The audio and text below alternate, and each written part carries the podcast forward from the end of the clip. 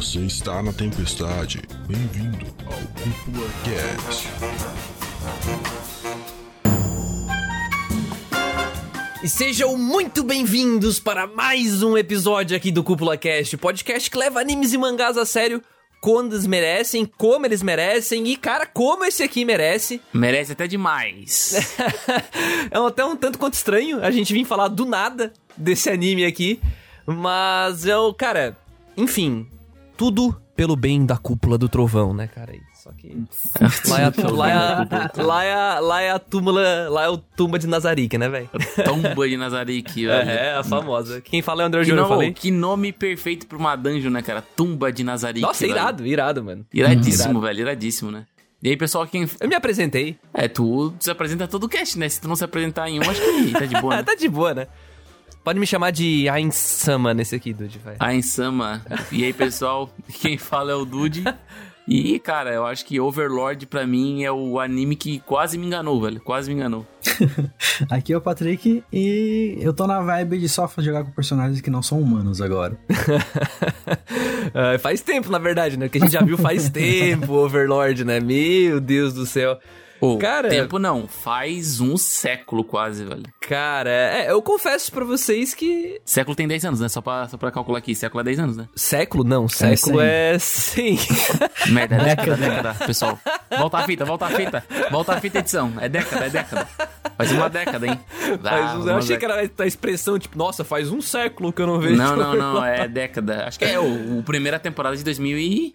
É, cara, a primeira temporada é de 2015, 2015. A segunda ah, então 2018 e a terceira 18 também. Faz quase uma década, vai, quase pois uma é, década. A segunda e a terceira do mesmo ano. Que é isso, mano? É, porque acho que foi split course, pá. Não foi split course. Uma foi Não em foi? julho e a outra foi em janeiro. Não foi. Ah, é. É, split course. É split course. Mas eles chamaram de Overlord 3 e uhum. Overlord 2. São coisas. São, é... Tá encarando como Sim, faz sentido. É diferente do ReZero, né? Que o ReZero realmente era a segunda temporada, continuação, né? Mas enfim, foda-se. A gente tá aqui hoje para falar de Overlord, gente. Um dos animes Isekai aí que são. Olha, eu acho que provavelmente tá no top 5 mais populares do Brasil. Né? Então, por muito tempo, um dos artigos mais acessados da cúpula foi uma notícia da quarta temporada de Overlord. Então. Se foi há uma data é... atrás, hein? Muita gente desesperada procurando a quarta temporada de Overlord aí, foi mais... É, tudo bem que a cúpula nasceu em 2019 e a terceira temporada foi em 2018, olha só, sim, gente sim. procurando ainda. Então, cara, muito popular, é porque é bom, né? Acho que, sei lá, foda-se, é bom, já vamos jogar aqui tudo na mesa. É, o detalhe vai ser, o que, que será que a gente acha aqui, né? Eu tô até curioso para saber o o que, que meus comparsas aqui, meus compatriotas acreditam que é ponto forte, ponto fraco nesse anime aí que a gente aparentemente tanto gosta? Bom, eu só quero dizer uma coisa: o Ainz não tem ponto fraco, né? Isso aí é fato. Verdade. Ponto fraco é diferente de ponto negativo, né? Mas, cara, vamos lá. Eu acho que a gente pode entrar de cabeça no tema só antes só antes. É legal a gente trazer, né, Dudy, aqui pro pessoal do cast, que é a nossa principal audiência, um jeito onde eles podem, Opa. quem sabe, acompanhar a gente um pouco mais de perto, um pouco mais em tempo real, não é mesmo? Ou um pouco mais íntimo, né, eu diria, né, André? Hum. Não leva pra esse lado, não, hein? Isso, é, onde? é dia dos namorados Mas, ainda. assim, ó, pro pessoal que curte o Cúpula Cast e quer acompanhar mais conteúdo que a gente produz, a gente faz o que, André? Toda quarta e domingo. Depende, é o que? Pode vir a público ou que não pode vir a público? Oh, meu Deus do céu, pelo amor de Deus, que pode vir a público, né? Guarda isso aí pra nós. a gente faz as lives na Twitch, gente, lá no canal Roxo famoso. A gente tem toda quarta-feira e também estamos tendo todo domingo. Lives aí onde. Lives, na verdade, são encabeçadas pelo próprio Dude. Isso mesmo. Eu tô lá fazendo uma resenha. Toda quarta eu e o André fazemos uma resenha falando sobre, como o André diz, coisas diversas, né? A gente é. fala, às vezes, às vezes a gente fala sobre as notícias da semana e domingo a gente eu faço com o primo do André, né, que é o Hugo, que a gente geralmente faz, tipo, a gente assiste as openings da temporada e começa a catalogar, a gente bate um papo. Então, cara, se você quer acompanhar um conteúdo, se você quiser uma resenha bacana, Aparece lá toda quarta às 8 ou todo domingo às 6. Então é isso aí, gente. Quem não conhecia ainda, passa a gente lá, é Cúpula Trovão igual. Então siga a gente e é isso, apareçam.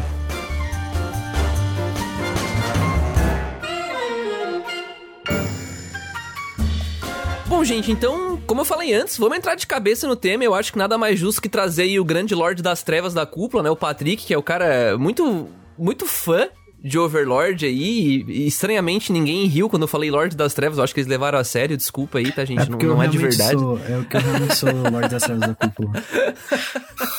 Meu Deus do céu. Mas, cara, vamos lá, você deve ter assistido o quê? 14 vezes Overlord?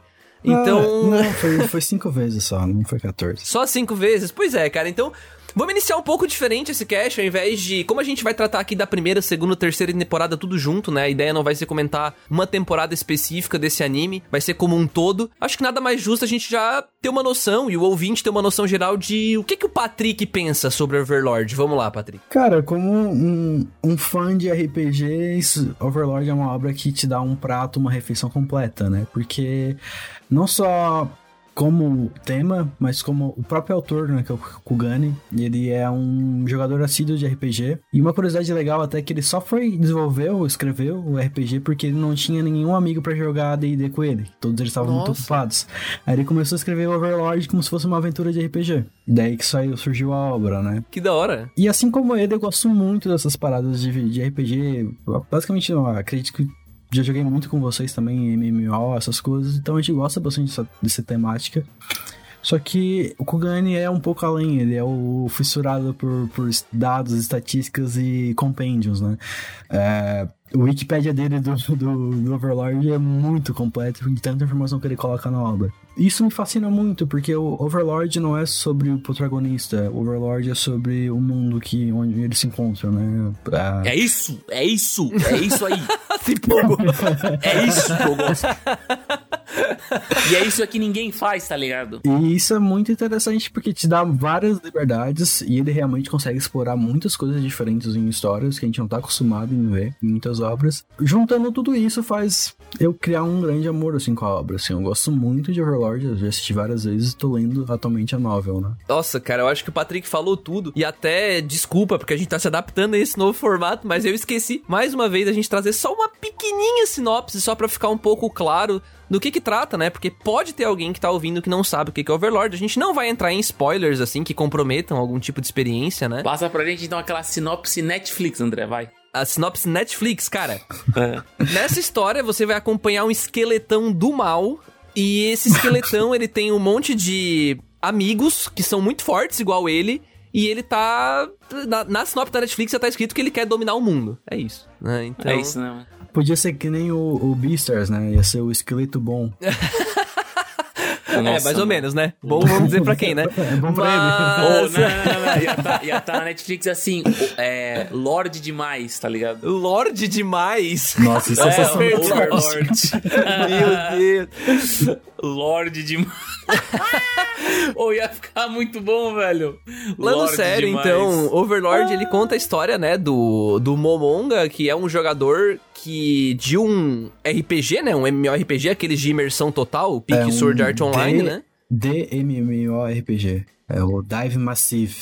E acontece que esse RPG vai acabar, né? O nome do, do RPG é Yggdrasil, aquela nome daquela, acho que é mitologia nórdica, né? Isso. É o nome do jogo deles. Ele, enfim, ele era um cara que ele tinha o um avatar do um esqueletão, né? E começa a história com isso. E eu não lembro agora exatamente no final do primeiro episódio e tal, mas acontece que o jogo que era para ser encerrado não é encerrado e ele, na verdade, fica preso dentro desse jogo. Por isso. Ele é o último. Eu lembro que ele é o último cara a deslogar do servidor só que ele dorme quando ele tá jogando e quando ele acorda, o jogo criou vida, tá ligado? Exato, a, a, a HUD mudou, né? As é, assim. é uma coisa bem louca, mano. Lembrou tipo assim, errado, mas tá tudo certo. É, não, eu, eu, eu, eu, ponho, eu ponho numa visão que o Overlord, ele quase me enganou, tá ligado? Porque eu considero a primeira temporada, já, já dando um pouco de spoiler da minha, da minha visão, eu acho a primeira temporada de Overlord horrorosa, tá ligado? Caralho. Ruim, ruim, ruim, ruim, ruim clichêzaço, clichêzaço da primeira temporada. É tipo aquele negócio, o protagonista é fodão e ele vai mostrar que ele é fodão pra todo mundo ver. Hum, eu discordo, mas Tem alguns pontos interessantes, né? Tem uns pontos interessantes ali na vila e tal. Né? Não, não ergo o escudo, Patrick, calma, eu já vou começar a pagar pau de novo. e daí a questão é que é o seguinte: ele traz essa atmosfera clichê. Eu acredito que seja muito do autor de, por exemplo, pô, eu quero chegar nesse ponto aqui. Só que como é que eu chego nesse ponto aqui, tá ligado? Eu acho que ele obteve aquela, aquele começo clichê para trazer o povo, né? Porque tem muitas obras que se, se consolidam usando as mesmas é, técnicas narrativas. Ah, Eu quero botar num, num mundo de MMO. Bah, vamos lá, ele tá jogando um jogo e do nada pimba na gorduchinha ali, o cara ficou preso no jogo de novo, como todos os outros, como né? é que é? O pimba na gorduchinha? O pimba na gorduchinha, essa é das antigas, essa é das antigas. Caralho! Essa aí, aí essa aqui talvez pouca gente pegou. Mas daí o que aconteceu? Ele fica preso no jogo, tá ligado? Eu, e aí, a partir desse momento, tipo assim, ó, ele não quer explicar como ele ficou preso nesse jogo. E ele não quer, tipo, bah, como eu vou voltar para esse mundo? Até porque o objetivo do Ainz é, tipo, conquistar pra ver se, tipo, ele chega a alcançar alguém que também ficou preso com ele, tá ligado? Exato. Se realmente tem mais alguém preso com ele, né? Exato. Só que, na verdade, isso é uma meio que uma desculpa, né, para ele fazer toda essa história nesse universo, né? E é o que eu digo que, tipo, mano, a segunda temporada é um negócio que não é o mesmo anime, cara. Pra mim não é o mesmo anime. Parece que é outro anime porque fica bom pra um caralho. É, é bem diferente mesmo. Bom. Fica muito bom, cara. Por causa que, tipo, pra mim a qualidade do Overlord tá na construção dos personagens secundários e como ele dá detalhe pra personagem secundário, tá ligado? Eu falo muito isso, já falei isso nos outros casts, que, cara, pra mim, o cara que, que, tipo assim, ó, tu quer dar. O teu universo quer dar, tipo, sei lá, vida, quer dar cor, tu quer dar, tipo, profundidade, mano. Cara, lasca personagem secundário e põe muita backstory neles, tá ligado? Porque, tipo, na primeira temporada ele trabalhou horrores no, no, no, no, no. Tipo, é só Ainz, a temporada inteira, acho que é três episódios. E na segunda temporada, mano, ele te dá uma enxurrada de personagem secundário. E muito contexto histórico e muita, tipo, trama envolvida nisso, né? E ele traz o Momonga nesses meios pra dando uma, uma pitada do protagonista, mas sempre, tipo, afunilando o mundo, tá ligado? É sempre aumentando o mundo, tá ligado? Sempre pro, é projetando o mundo, não o Momonga, tá ligado? O Momonga tá ali, as coisas acontecem com ele, mas ele tá sempre ali, ó. Personagem secundário, pra envolver na trama. E tem uma vila ali que tem os orcs, daí tem a cidade que tem um cavaleiro que serve pra uma princesa, e tal, tal, tal, tá ligado? Não é só protagonismo, tá ligado? E só pra completar a sinopse, então, que o Dude me cortou e falou cinco minutos, Não, cara, só já só finalizar aqui, é, esse jogador fica preso, então, lá né, no jogo, e a partir daí, então, ele vai viver nessa, nessa guilda, basicamente, esse local que ele construiu com outros jogadores que jogavam junto com ele, né? E aparentemente ele é muito forte. é isso, tipo, ele é. No jogo ele era muito foda. E nesse novo mundo, que basicamente são os NPCs, né? Criam personalidades próprias e tal. Só que ele é muito, por isso o Overlord, ele tá acima de tudo e todos, basicamente. Lorde né? demais, Lorde demais, presente. E acontece tudo isso que o Dude falou, né? Então a gente tem nessas três temporadas que temos até hoje, né? E a quarta já tá confirmada. Há mais de mil anos. Ela. A primeira, ela tem esse aprofundamento bem pique Sekai normal mesmo, né? Apesar de a gente ter esse protagonista que tem esse viés do lado que não é o lado humano, heróico, né? Aquele lado tal. A gente vê mais o lado do cara que tá manipulando e teoricamente é do mal, né? E depois a gente tem essa expansão do universo onde o Overlord começa, né? A, a série começa a explorar esses personagens secundários e aí que que para mim cria mágica, porque eu acho muito doido quando ele dedica boa parte dos episódios, cara, Pra desenvolver personagens que na primeira vez que aparece tu tá cagando pra eles. Tipo, a primeira vez que aparece os lagartão lá tu tá cagando, cara, tu não tá nem aí. Tu fica tipo, Aham. tu fica, tá, mas cadê o Momonga? Né? Tu, tu tá assistindo e tu fica, ué? E, e eu percebi que tem muito comentário assim na Crunchyroll, né? A hora que começa os lagartão e tal, os caras ficam, ah, mas peraí, mano, que isso? Quem, quem são esses? Quem é esse pessoal? Foda-se esse pessoal. É. Quero ver lá o. Quero ver Nazarik. Foda-se esse pessoal. É que foi o primeiro episódio da segunda temporada, né? Todo mundo tá esperando pra ver o protagonista, mas não. Sim, É, os. Uhum. Ele mal aparece no primeiro episódio da segunda temporada, o que é muito doido. E, na verdade, e, e- eu gosto muito disso no Overlord, porque, assim, ao mesmo tempo que pode ser um ponto fraco, porque ele realmente investe muito tempo desenvolvendo personagens que, se não tiver cuidado, a pessoa vai cagar pro personagem, e por consequência, tu vai cagar pra, tipo, dois, três episódios, que são vários mini arcos, né? Aham. São, então, são mini arquinhos que fazem parte de um todo, mas se tu não se investir ali no lagarto ali, não gostar do cara, pelo menos do cara que tem a espadinha de gelo lá, do lagartão Irado aqui, demais. se não gostar pelo menos dele, fica uma merda, tá ligado? E eu acho que é uma aposta muito arriscada, mas é uma aposta que dá muito certo. Pelo menos pra gente aqui dá muito certo. Porque é muito diferente do que a gente tá habituado, né, cara? Então, eu acho que é o principal ponto forte de Overlord, assim, na minha opinião.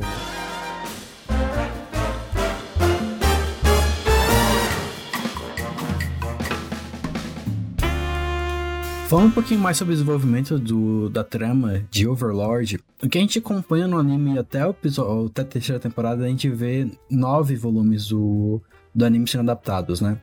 O mangá mesmo, ele vai só até o oitavo volume do, da novel. Então, o, a fonte, né, o principal material do, do, Overlord é a novel. Então, se você querer acompanhar a partir da terceira temporada assim, e não querer esperar a quarta, começa a partir do da nono, nono volume. Eu não recomendo muito, isso até é uma coisa interessante se falar, porque o anime ele só conseguiu adaptar 50% da novel.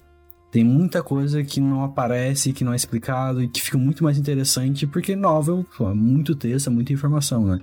E como eu falei, o autor ele adora botar detalhes, ele adora botar essas coisas e fica tudo muito mais completo, assim. As coisas que não fazem tanto sentido passam a fazer sentido e tu acaba gostando ainda mais do negócio. Isso, inclusive, é uma coisa que eu percebi que, assim, que, que o Overlord. Eu já imaginava que alguma coisa assim acontecesse, porque sempre que a gente começa, a gente vê uma história com essa trama política, digamos assim, né?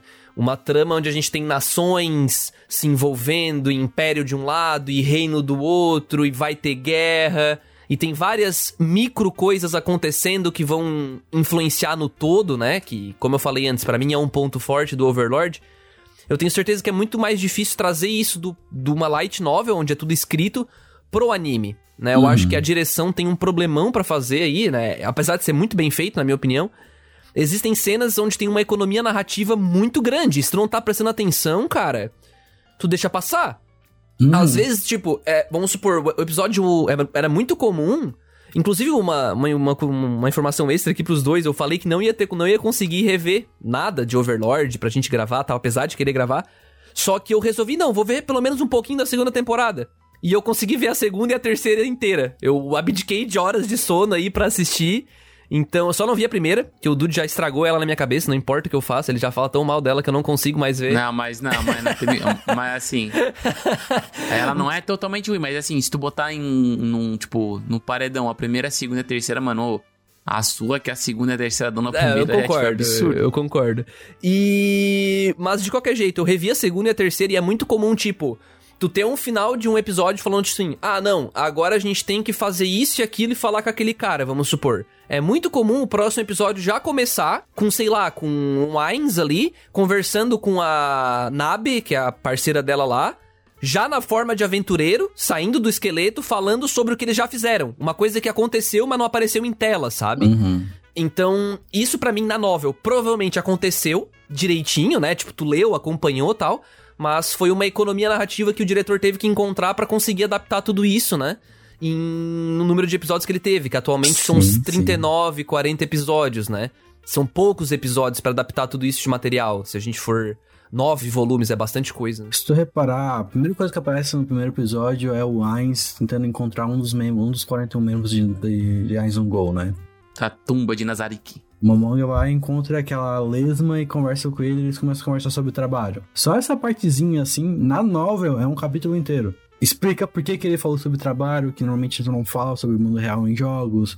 Explica qual era o monstro, né? Que era um Black Rose, que era um monstro super ácido, com uma evolução de slime. Uh, explica várias coisas que eles fizeram com os amigos na Nazarick, o que, que eles costumavam fazer juntos.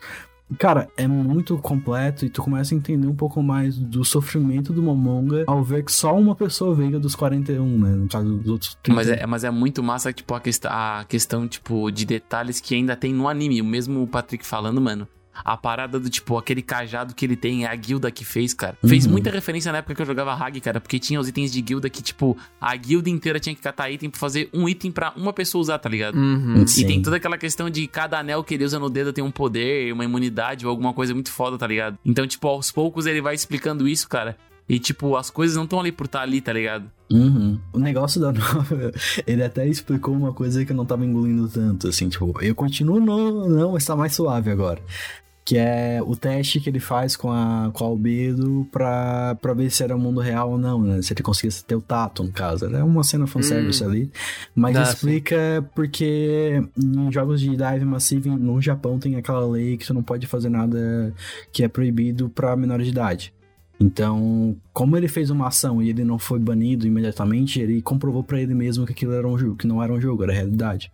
Então, tipo, aquilo hum. foi um teste que ele podia fazer porque nenhuma empresa que estivesse fazendo um jogo super realista ia querer ser processada por um jogador, né? Uma ação ah, de jogador. Ah, entendi. Então ele fez isso como um teste final e isso a, meio que convence ele que aquilo é vida real, não é mais um jogo. Entendi. Então, na verdade, o, o autor fez um negócio mais original e o anime acabou fazendo o clichê do Eti. Sim, sim. que triste. Ele faz vários testes antes de chegar nesse ponto com o Albedo, então é bem interessante isso. Porque a partir Entendi. dali, para mim, o, a primeira temporada, diferente do é, é a exploração do jogo. É, até onde isso é um jogo, até onde isso aqui é vida real. É o Momonga tentando se situar, que que ele, tá, onde que ele tá.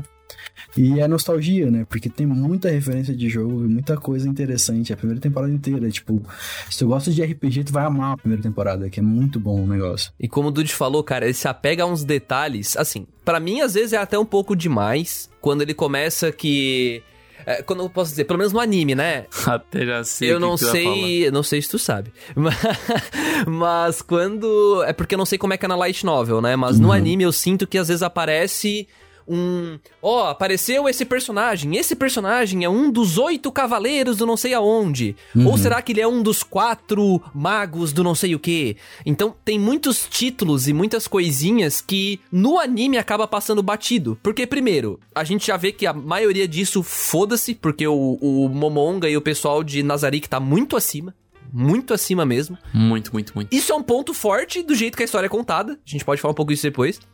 Mas nesse ponto específico eu acho um pouco fraco porque acaba trazendo muita informação e como é um anime com muita informação, tu não sabe o que, que tu tem que gravar, o que, que tu tem que decorar.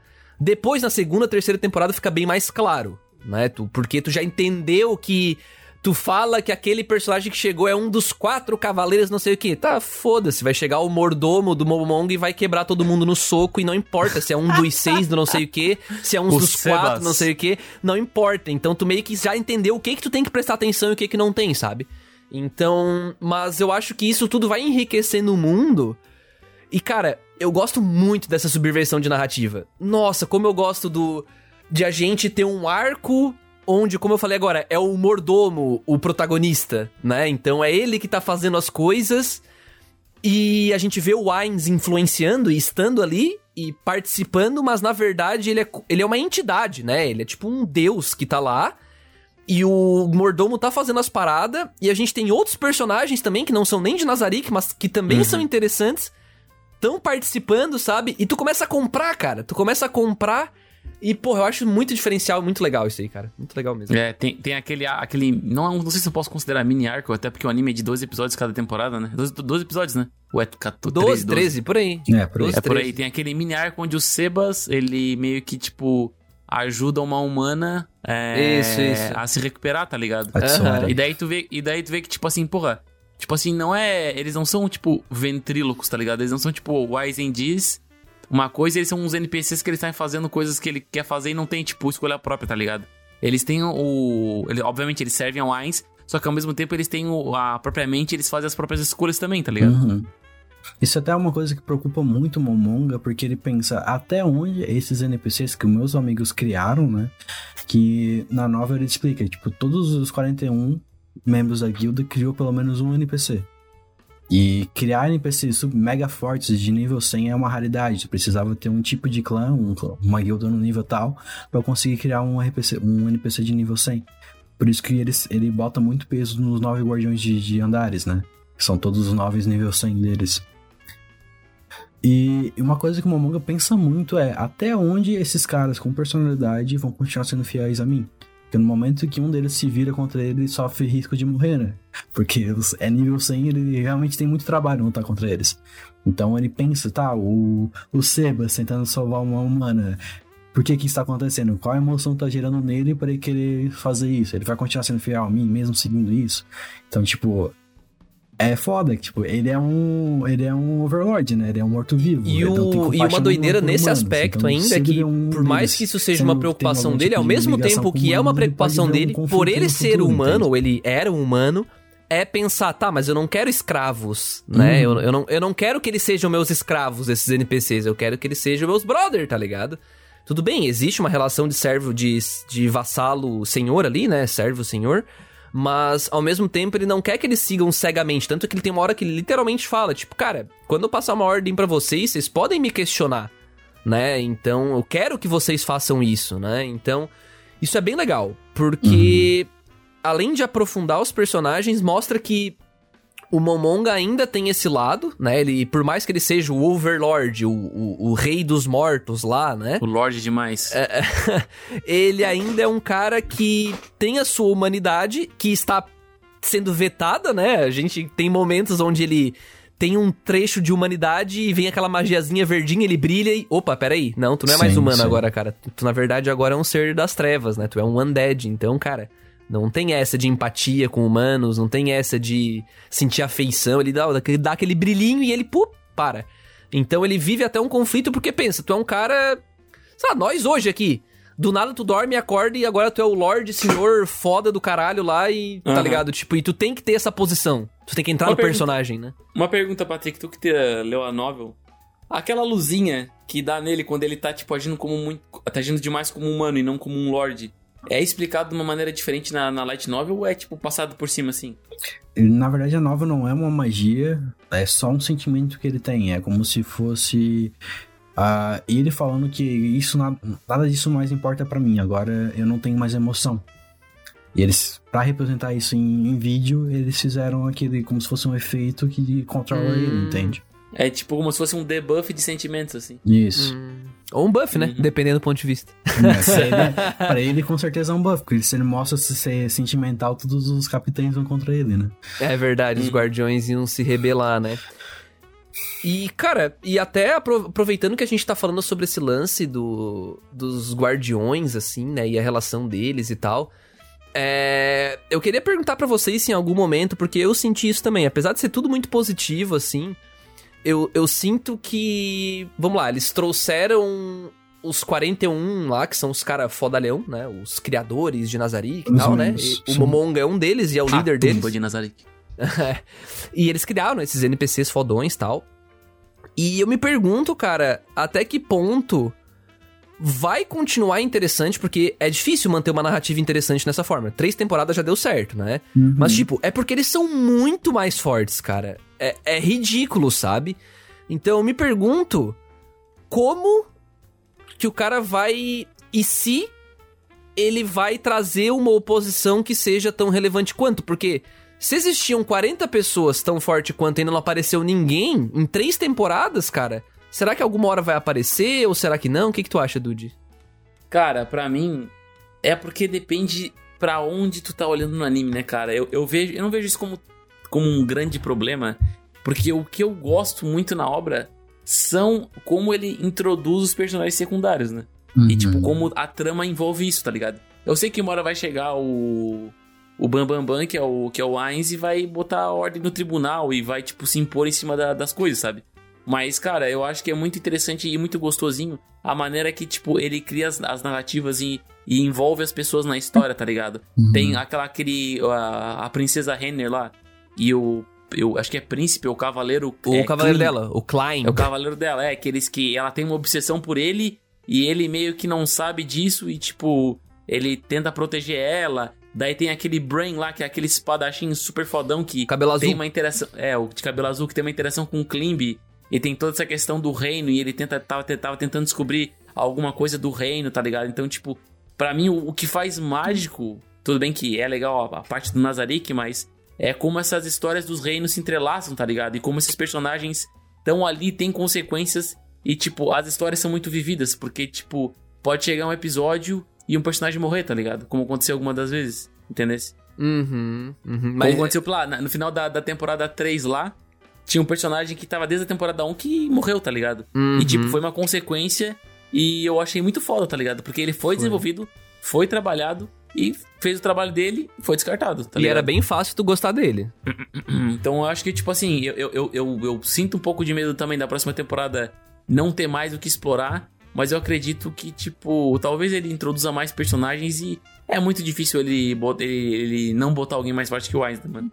Uma é, hora ele vai ter que colocar. Assim, não trazendo nenhum spoilers da novel, se a gente olhar pra terceira temporada do, do Overlord, a gente já tem um, um encontro bem interessante aí, que é as Pleiades com a Evil Eye, né? Aquela, aquela maga uhum. da, das rosas azuis. O chapeuzinho vermelho lá, né? Isso. Ela tem um poder muito grande já para conseguir bater de frente com os NPCs que são não são nível 100, claro, né? Um guardião de As empregadas, né? Não ia conseguir, mas ele já conseguiu bater de frente com o NPC. Outra coisa que a gente começou a ver é que fora do reino de Restize, lá no Império, tem os magos que são muito fodas também lá. Então, de, o anime mesmo já começou a mostrar, existem seres mais fortes que, que vão causar bastante perigo. Além disso, tem o, os itens de classe global, né? World Items deles. Que, uhum. tipo, a Inzugou tem 11, 11 itens globais, em classe mundial, e ele não sabe quantas outras pessoas têm. Então, tipo, na época de jogo, a, a, a era o que mais tinha itens, né? Com 11. E a segunda colocada tinha só 3. Então eles sabiam que eles tinham muito mais força que todo mundo por causa disso. Mas agora ele não faz ideia com quem que tá, entende? Cara, pior que essa parada dos itens é muito, muito maneiro, cara. Aquela parada da Henry lá, acho que na terceira temporada, que ela tem, eu não sei, acho que foi, não sei se foi o Ainz que deu para ela. Foi, foi. Ou se ela já tinha. Foi o Ainz, não foi? Foi, o Ainz, foi o Ainz. Deu aquele, a, tu, a tubinha do Goblin? A, a trompetinha que invoca, invocou os Goblins para proteger a parada. E nossa, isso é muito MMO, cara. Muito MMO, tá ligado? é verdade, e daí, cara. E daí, e daí, eu não sei qual foi a, a pira, cara, mas eu interpretei de uma maneira muito bizarra aquilo ali, tá ligado? Por causa que, tipo, no MMO, o que acontece, pelo menos nos que eu joguei, de acordo com o nível que tu, que tu tem, tu hum... invoca um lacaio mais forte, tá ligado? Isso. E daí esses lacaios, quando matam monstros, tu upa de nível. Isso. E daí eu, eu interpretei que quando a Henry usou de novo a, a, a, o trompete, ela tava mais forte pelos goblins terem lutado por ela. E ela invocou algo mais forte, tá ligado? E ela também hum, tinha uma Eu não alta... sei se foi loucura da minha cabeça. Ela também tinha uma alta afinidade com os goblins, porque no, no RPG o próprio manga ele pensa, tipo, ah, lá era um item bem, bem básico, todo mundo jogava fora. Porque as pessoas só usavam uma vez e descartavam, não continuavam interagindo com os goblins. Ela não, ela continuou mantendo uma, uma, uma afinidade, né? Ela foi subindo esse nível dele, dela. E, e eu acho isso, mais uma vez, elogiando essa parte do Overlord de trabalhar esses personagens secundários, porque ela começa lá na primeira temporada, uhum. né? E, e, e, ela vai acompanhando, e a segunda temporada a gente nem vê ela, né? A gente nem vê ela, mas ela tá lá. E quando volta, quando resgata esse personagem na e terceira tá temporada. Né? Sim. Exato, não é o.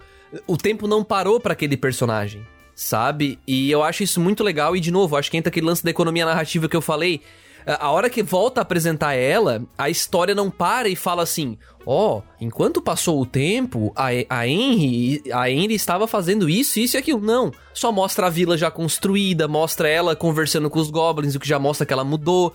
Tem uma cena que ela faz assim com o braço, é, tipo, pra fazer assim, ah, brincando, ah, eu sou forte, não sei o quê. E o Goblin fala, ô, oh, tá, tá musculosa, né? Tipo, ó, oh, ela andou treinando, ela tá se mexendo, então. Mas isso não tá, não tem um narrador te contando, a narrativa não é expositiva, sabe? Então. Uhum.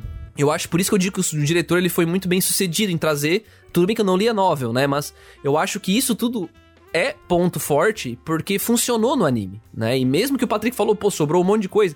É que é foda, que quando o cara é muito detalhista, assim, em novel, em mangá, é muito difícil trazer tudo, né? Porque também fica. Ah, mas... Porque o, a, a novel tu lê, né? Sim. Tu, tu lê no teu ritmo, tu pode reler a página se tu quiser, se tu não entender. O anime não, né? O anime é. Cada segundo é a próxima cena, tá? É a próxima lâmina. Então tem que ter um ritmo, né? Digerível tal. Aí fica foda, não dá pra pegar tudo, né? Mas é massa, é massa. É, eu até dou muito crédito pra animação, porque para conseguir adaptar dessa forma, mesmo tendo só metade das informações que poderiam ser possíveis botar, cara, eles fizeram um ótimo trabalho. E até pra manter nessa linha positiva, assim, vocês conseguiriam dizer, tipo, qual o, o, o, núcleo ou o personagem que vocês mais curtem, assim? Cara, putz, o André já sabe o que eu vou falar, né? Já. Pra eu, mim, um, o, me, o, melhor núcleo pra mim é o Brain e o Klimb, mano. Tipo, é? os personagens que tu Da olha hora. assim e tu diz, mano, eu não sei o que vai acontecer aqui. Eu não tenho a menor ideia o que que a Princesa Renner vai fazer com o Klimb. Se ela vai destrambelhar da cabeça e botar o guri num galpão e vai abusar dele sexualmente. Que eu não isso? sei se o Brain vai morrer na primeira esquina, tá ligado? São personagens que, tipo assim, eles estão na história e tu não tem como tu dizer se ele vive ou se ele morre, tá ligado? É interessante. O Momonga, tu olha pro Momonga, tu olha, cara, tu sabe que ele vai chegar e ele vai ser o fodão. É, isso aí tu sabe dizer. Mas, tipo, tu não consegue chegar e olhar pro Brain e pro Klimb e André. O que, que vai acontecer com esses, com esses bonecos? Ah, não dá. Tu não tem noção nenhuma. Tu não sabe se vai chegar um vilão, o Brain vai, tipo, conseguir ba- batalhar de pau a pau ou vai, tipo, morrer, tá ligado? Uhum. Entendeu?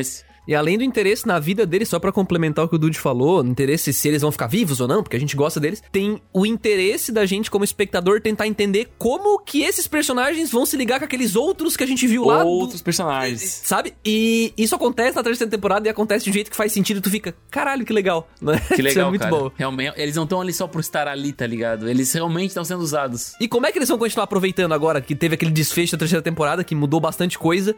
E tu vai ficar, uhum. tá, mas peraí, como é que esses personagens vão continuar sendo aproveitados agora? Como que vão ligar com aqueles outros que já foram apresentados? E tu fica, caralho, que da hora, uhum. velho. Tipo, uhum. muito massa, muito assim massa. Como, assim como o Overlord ligou os lagartos da, do começo da segunda com toda a história, porque eles foram pra tumba de Nazarick, né, basicamente. É, eles estão participando agora, e né? E daí agora como é que, tipo, ah, como é que o, o autor vai ligar essas histórias até, tipo, do príncipe Gir, Nive, acho que é. O príncipe lá que parece o Aladdin, mano. O Aladdin não, o... O Simba. O Simba. Parece o Simba, não parece Simba? Do Magi, Magi. Calma, calma, o príncipe... Não, o que parece o Gilgamesh de Fate. É, o loirinho lá. É, é também, também, também. Então, como tipo, assim como também? É ele, vem... ele, é igual o Gilgamesh de Fate. Ah, mas ele me lembrou mais o... Mas o Simba é... Ah, não, não, deu a pau. Por que tu não lembra? É impossível. Ah, me lembra um pouco do Simba também. Ali um pouquinho e tal. Personalidade talvez, mas... Mas o cara Mas, é assim, igual, assim, como né? é que ele vai... Porque, tipo assim, como é que ele vai entrelaçar a história de, desse príncipe com o Klimb, com o Brain e com o os, os personagens secundários, porque ele faz é. isso direto, tá ligado? É da hora. Ele, da hora. O, ele pegou e trabalhou o, o Gazef na primeira temporada para dar um desfecho na terceira. Tá ligado? Então, Vai, tipo, ele tá trabalhando o personagem secundário pra, pra, tipo, fazer o desfecho dele com outros personagens secundários, tá ligado? Tudo bem que às vezes tem a mão do Ainz no meio, mas na maioria das vezes ele tenta sempre entrelaçar os personagens secundários, tá ligado? Isso que é massa. Mas assim, uma das coisas que eu gosto muito é, é acompanhar os magos, os magos secundários, né? Que, tipo, o Ainz é, o, é o, o, rei soberano, assim, dos magos, né? Foi até o título tá. que ele tá. escolheu uh, é, para não manchar a, a, memória dos outros companheiros dele de guilda. E quando eu vejo os outros magos tentando fazer alguma coisa junto e comparo com, com Ainz, cara, eu vejo o quão ele tá em outro nível, assim. Por isso que quando eu vi a Night Eye da, da Rose, a Chapeuzinho Vermelho que o Dodge deu ali, uh, e eu vejo o quanto ela é boa para o nível aventureira, né, humanos, eu vi as interações e as magias que, tipo, eu gostei muito do núcleo de como ela usa magia para viver no cotidiano dela, entende?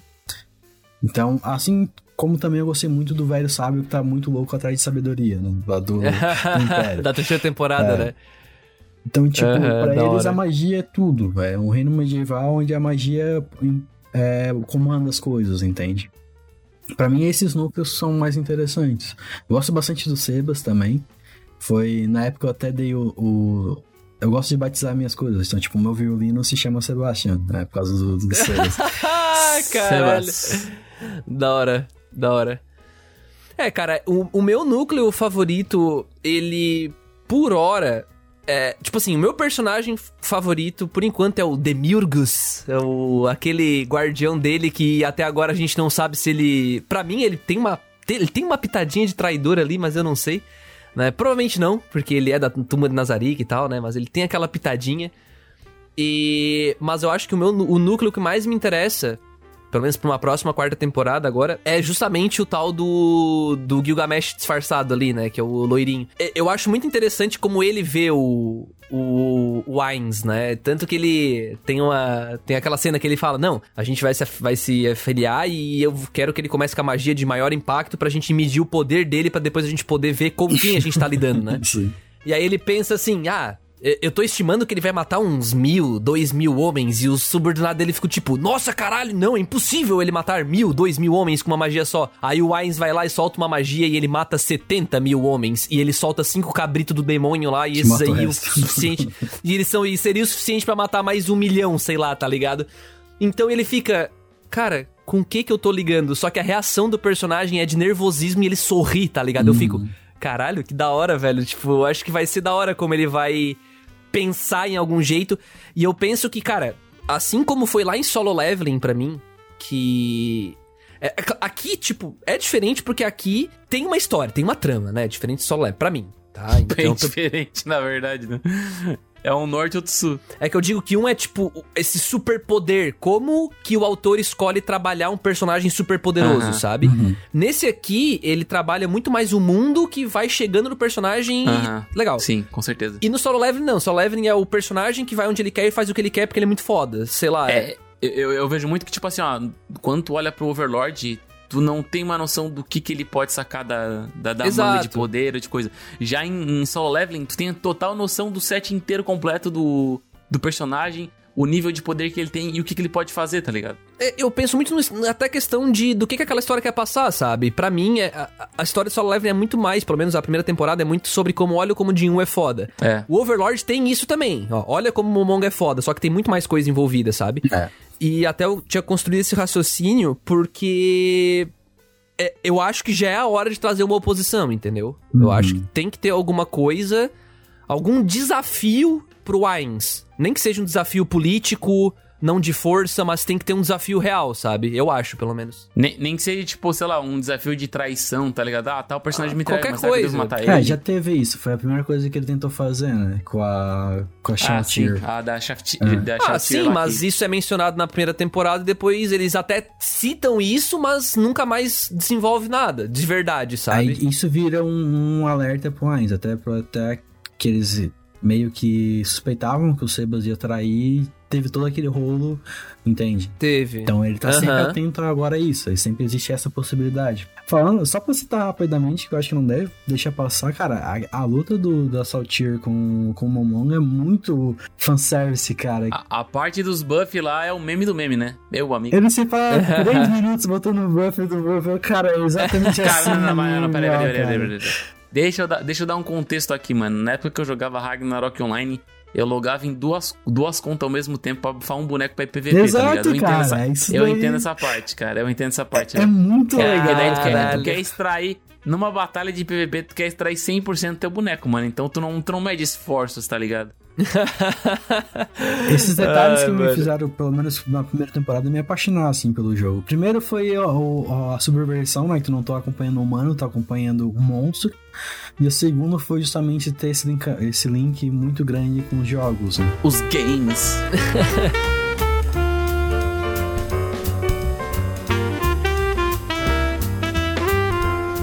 A primeira temporada, quando eu assisti, eu lembro que eu gostei, né? Diferente do Dude, porque eu não tinha visto tantos Isekai e coisas do tipo, né? Então, por mais que tenha aquela narrativa de, de Isekaizão assim, não tem. Mas quando ele vai mudando e até trazendo esse lance da, das magias tal. E eu percebi que isso tá cada vez escalando um pouco mais e. É aquela, né? Eu já comprei, porque eu tô terminando a terceira temporada e eu gostei, já comprei, né?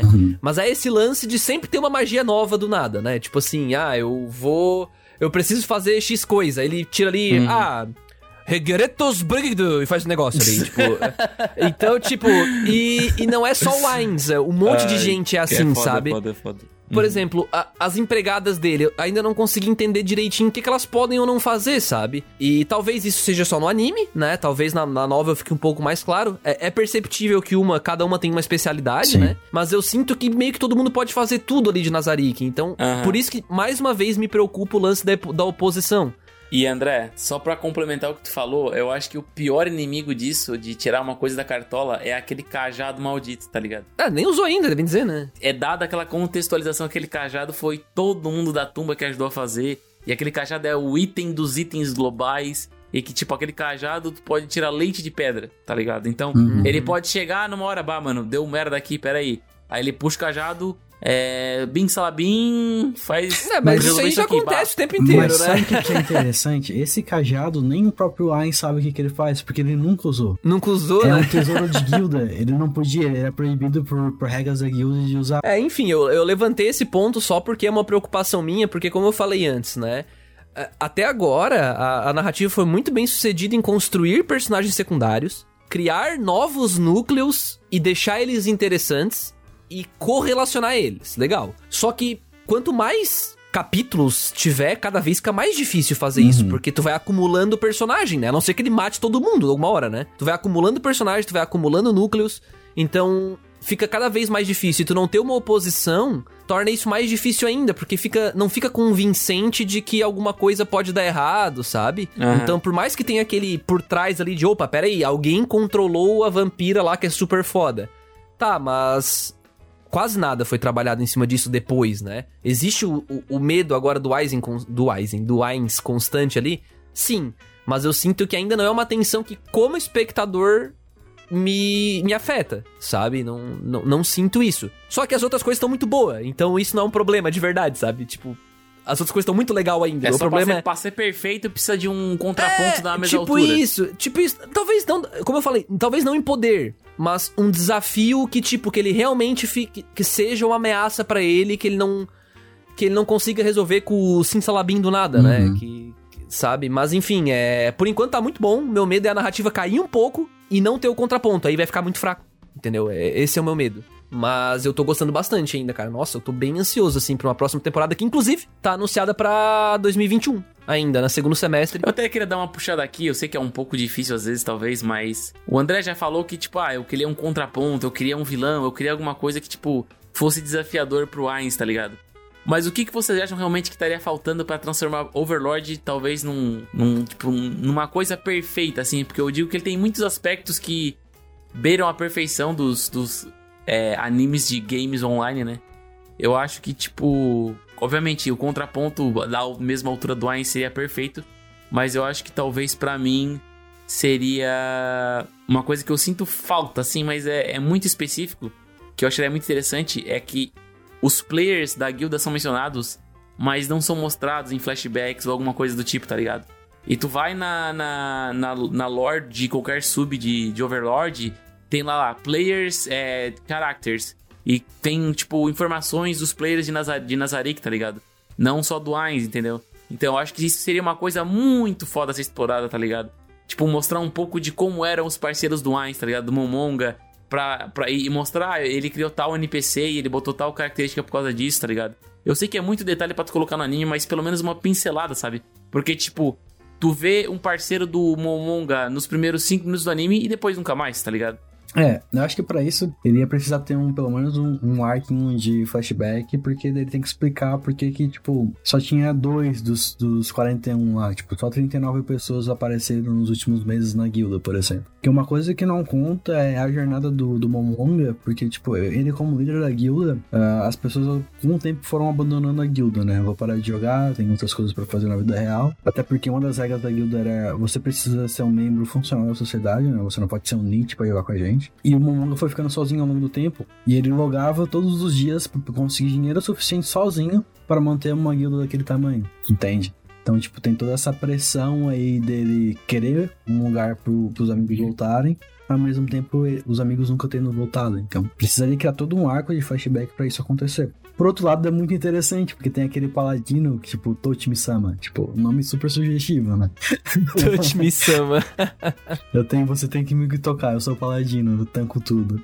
Muito legal. E tem todo o negócio do aspecto das criações, mas ele vai meio que explicando a personalidade ao olhar para os NPCs que que eles foram criados, tipo, a Mari e a Aura. Ele fala, ah, tal pessoa era assim porque gostava, um criou um irmão, o outro criou a outra, é por isso que eles se brigam direto, esse tipo de coisa, entende? Então tem uma, tem uma paradinha que ele vai explicando aos poucos, mas é bem entrelinha mesmo. Pra mim, até, eu acho que tá bem atrelado ao que o Dude falou, porque assim, para mim é para ficar mais, melhor do que já é, seria mais episódios. Uhum. Parece irônico falar isso, mas seria mais episódios, tipo assim... Uma temporada até 24, né? Cara, tem muita gente que acha maçante isso, né? Por exemplo, tu imagina o arco do lagarto lá um pouco mais devagar, trazendo essas características, talvez, né? Tra trazendo alguns dos seres supremos tal. Porque isso ia enriquecer ainda mais a lore daquele mundo, né? Uhum. E, uhum. e, eu uhum. acho que pela nossa conversa aqui, eu acho que. Tirando o personagem secundário, que também faz parte da construção de mundo, mas eu acho que a construção de mundo é muito forte ali, né? Então a gente gosta oh, bastante disso. O world building é muito, muito, muito, muito bem construído, tá ligado? Pois é, e, e quanto mais episódio, melhor para isso, né? Porque tu consegue ver mais uhum. facetas, mais personagens tal. Detalhes na Light Novel não falta pra botar, tá ligado? É, talvez até tenha mais na Light Novel, como o Patrick falou, né? Ainda mais que o cara é um cara detalhista, né? Mais, enfim. Então, pro anime eu acho que seria isso, assim. Perfeito, perfeito é difícil porque acaba sendo subjetivo também, né? É, Porque, não, por sim, exemplo- ma- mas pro, pro, pra, pro estilo de, de anime que é jogo online, tá ligado? Ele tá muito acima da média. Tá, nossa, com, com certeza, assim, é, eu ainda acho que, tipo assim, é, pra eu encarar, pra eu, André, legitimamente encarar como jogo, eu acho que falta um pouco de regras, no sentido de, sei lá, aquele lance do, ah, de novo aquele lance do Pirilim Pimpinho, os guerreiros lá, os guerreiros que eles vão usar, é, artes marciais, aí é foco, força, parece que sempre que ele, ele puxa um negócio novo, tá ligado? Tipo, ah, agora é força, foco, é fé, ou então chute forte, sei lá, tá ligado? Tipo, parece que é qualquer coisa assim. Então eu não, não boto tanta fé no, nesse elemento, mas eu gosto de como as pequenas coisinhas de jogo influenciam ali, sabe?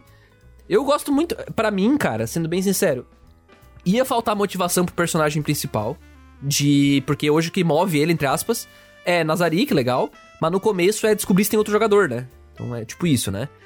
Então, mas pra mim, cara, poderia ser muito legal se Overlord não fosse um jogo, entendeu? Tipo, fosse só a história do Momonga, né? O cara que tá lá e aconteceu alguma coisa. Criar um outro contexto, né? E ser só a história, tipo como é Goblin Slayer, assim, sabe? Eu acho que eu ia ficar um pouco mais investido na história, não sei. Ou menos também, não sei, não sei. Já no meu caso, sem dar spoiler, pra mim é. Pra ficar perfeito, precisaria um outro player se, se aparecer na história. Tipo, um outro jogador com outro objetivo, nada a ver com o Momonga, e ele precisa lidar com essa situação, entende? Isso. Tipo assim, ó, o cara, o cara descobriu que ele tá no jogo e agora ele quer, mano, eu quero dominação global, sei lá, uma parada assim. E eu, ou eu quero a tumba de Nazari, que a guilda é- também é minha, tá ligado? Uma parada assim. é, e, e, de novo, eu, eu sinto que não precisa ser um confronto de porrada, né? Às vezes pode ser uma coisa mais política, talvez, onde envolva mais personagens, tipo o Momonga ter que dar ordens certas pros subordinados deles fazerem as coisas Aham. certas, entendeu? E enquanto o outro tá fazendo a mesma coisa do outro lado, então. Mas como foi até agora, né? Porque até agora, se fosse pra resolver tudo na porrada, ele resolvia tudo muito rápido, né? Ele mesmo fala que não quer dominar no medo, né? Porque. E uma coisa que eu espero é que ele não tente explicar por que que ele tá preso lá dentro, né, mano? Pelo amor de Isso Não, é o que vai pegar, acho. cara. Pelo amor de Deus, não me explica. Eu acho que esse é o maior dos problemas, cara, que pode acontecer se forem pra esse lado. Porque a partir da hora que tentar explicar vai começar, as pessoas vão querer mais informações. É aquela. A gente Exato, comentou isso em algum cast, né? exatamente. Tipo, Aham. quando tu começa a dar informação, as pessoas querem mais ainda, né? Não explica, mano. Não para pra explicar. É. Esse tipo de coisa não vale a pena parar pra explicar, tá ligado? Mas. tipo, sei lá, Exatamente. tem Exatamente. tantas outras exatamente. coisas mais legais, cara. Porque tu, tu- tu- tudo bem que, tipo, o começo foi um pouco fraco porque a, explica, a explicação não, a maneira que ele fica lá preso lá dentro é meio genéricazaça, mas o que tu quer mesmo é esse universo pra trabalhar as coisas que tá dentro dele, tá ligado? Então acho que não vale mais perder tempo explicando isso, tá ligado? Uhum. E até corrigindo uma coisa que eu falei antes, não seria melhor não, eu parei pra pensar, ele, Pra mim, né, não seria melhor não ele não ser um jogo, porque o fato de ser um jogo, mas ele ser fodão no jogo é legal porque se instiga ele a tentar entender esse mundo, né? Sim. Então, então se não fosse um jogo, ele não ia, sabe, ia ser diferente. É, a primeira temporada não ia fazer sentido nenhum. É, não, tá certo, tá certo, tá certo. Então realmente eu acho que tá, tá bom do jeito que tá. E como o Dude falou, não, não tenta explicar não, velho. não tenta explicar não, senão a gente vai ter o Sword Art Online, Sword Art Online 2.0, que aí começa a trocar de jogo e caralho a 4 e, e aí vira bagunça. Fica, né, presa, fica presa num jogo toda, todo final de semana. Foda. O cara não sabe deslogar, mano. tu, tu dorme e acorda tá num jogo diferente. Aí não dá, né, velho? Não dá. Eu gosto muito de comparar o Overlord com o Slime, dentro do Slime King. Tipo, um acertou muito como comporta o personagem e o outro se perdeu tentando fazer um caminho parecido, entende? Ah, oh, pior que é verdade. Os dois, os dois tiveram um caminho inverso, na Sim. verdade. Como, o Slime começou muito bom e ficou muito ruim. E o Overlord pra mim começou muito ruim e ficou muito bom. É legal que ele tentou também né, fazer a exploração dos personagens secundários, mas eu acho que por ter muito, muito estilo, ele se perdeu. Ele, eu acho que foi Nossa, a falta de controle com o editor aí, do produtor.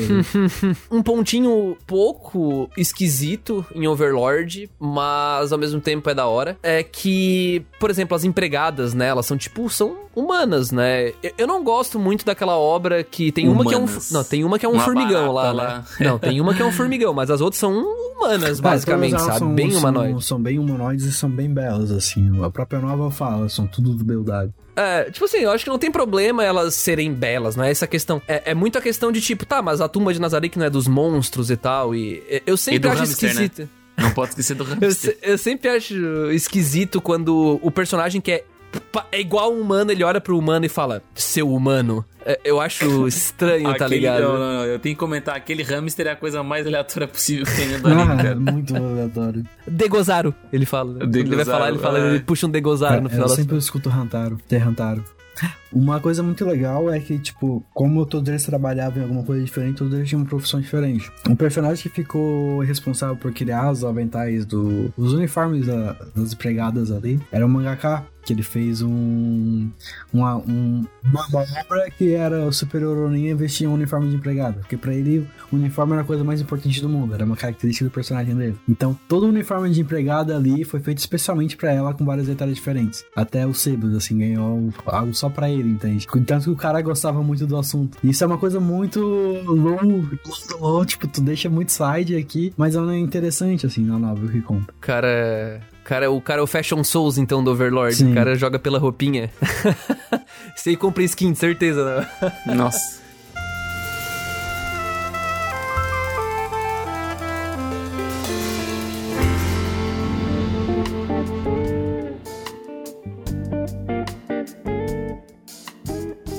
Gente, então entrando aqui no, no último bloquinho do cast, só pra gente sintetizar um pouco do que a gente conversou até agora, mas e pra ficar mais claro pra você que tá ouvindo, caso você nunca tenha assistido Overlord aí. Da minha parte aqui é uma recomendação clara, tá? Eu acho que realmente é um dos melhores animes Isekai que eu já assisti. É, anime de RPG e tal. Inclusive a gente tem um cast, né, Dude? De animes RPG, a gente cita Overlord lá. Exatamente. Gravando com o pessoal lá da Anime Crazy. E, cara, é, para mim é um saldo muito positivo, apesar de ter uns probleminhas ou outros, como citei aqui, né? Tipo, esse lance dos humanoides, ou não ter uma oposição, sei lá, ou magia que o tempo inteiro tem uma magia nova, mas acho que os positivos, né? Todo esse trabalho de personagem secundário e criação de mundo e, sei lá, como ele consegue te prender na narrativa mesmo não usando o personagem principal o tempo inteiro, sabe? Então acho que tudo isso é um saldo muito mais positivo do que negativo e vale totalmente a pena se você não, não tentou ainda. Cara. É bom demais, né?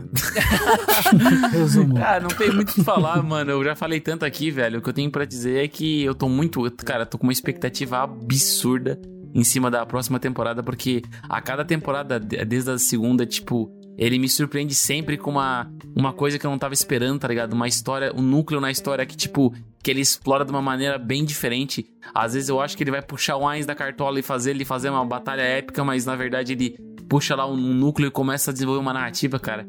Então eu tô esperando de tudo nessa próxima temporada, né? E, cara, eu tô muito ansioso. E se você não deu uma chance ainda pra Overlord, né? Que eu duvido muito, né? Porque, pô, pelo amor de Deus, eu acho que é um dos. É um dos Isekais com RPG acho que mais famosos, né? Juntamente com o Sal, assim, só que o Overlord é bom, né? E então Caralho. eu. É isso aí, mano. Eu tô esperando. Eu tô hypado, mano. Só espero que saia, né? Pelo amor de Deus, tem que sair agora. Uma coisa legal de Overlord é que se tu gosta muito, tem, tem filmes, tem ovas, tem mangás bônus, tem CD de drama, tem até jogo de RPG se tu querer jogar. E tem a Light Novel, né? A? Light Novel é a base, né? Sim, tem a Light Novel. E, cara, uma coisa muito legal é que tem uma, uma fanfic oficial de uma timeline alternativa, de como seria se, se não fosse ah, uma manga desse jeito, se ele tivesse outra ideia, se fosse por outro caminho, daí. Como se fosse aquele, o, o Superman, só que foi pro, pro Partido Comunista, né? Então tem uma. é bem interessante de se ler. Enfim, dando a minha opinião sobre geral, não tem muito o que falar, deixei bem claro que eu sou meio que um fanboy de Overlord. Eu gosto muito desse, dessa obra. Vou continuar lendo. Infelizmente, ela tem, tem data pra terminar, né? Ela vai só até o volume 17. Tá no volume 14 atualmente. Ah, mas a história é incrivelmente boa. Vale muito a pena ver. Se tu gosta de jogos, principalmente, tu vai gostar muito, vai se identificar muito com a, a temática. E, cara, eu tô muito, muito ansioso pra ver a quarta temporada, pra ver o que, que acontece na, na novel que eu acabei de ler. Então, Vocês acham que vale a pena acompanhar semanal? Ou esperar? Com certeza. Não, eu vou acompanhar semanal, né? Esse Eu vou ano, esperar terminar, velho. Eu não sei se eu ia tancar os lagartos lá na época, um episódio por semana, velho. Porque foi o baque, foi a diferença, tá ligado? Quem espera sempre alcança. Já dizia o Lorde mais, né? Como é que é o mais Lorde? Como é que tu falou? Não, o, o mais, Lorde demais. O Lorde demais, já dizia ele, né, velho? ai, ai, valeu, gente. Muito obrigado para quem ficou até aí. Um abraço, falou. Falou. Tchau, tchau.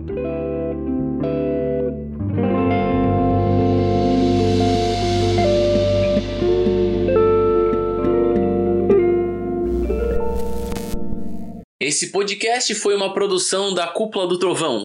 Acesse agora cúpulatrovão.com.br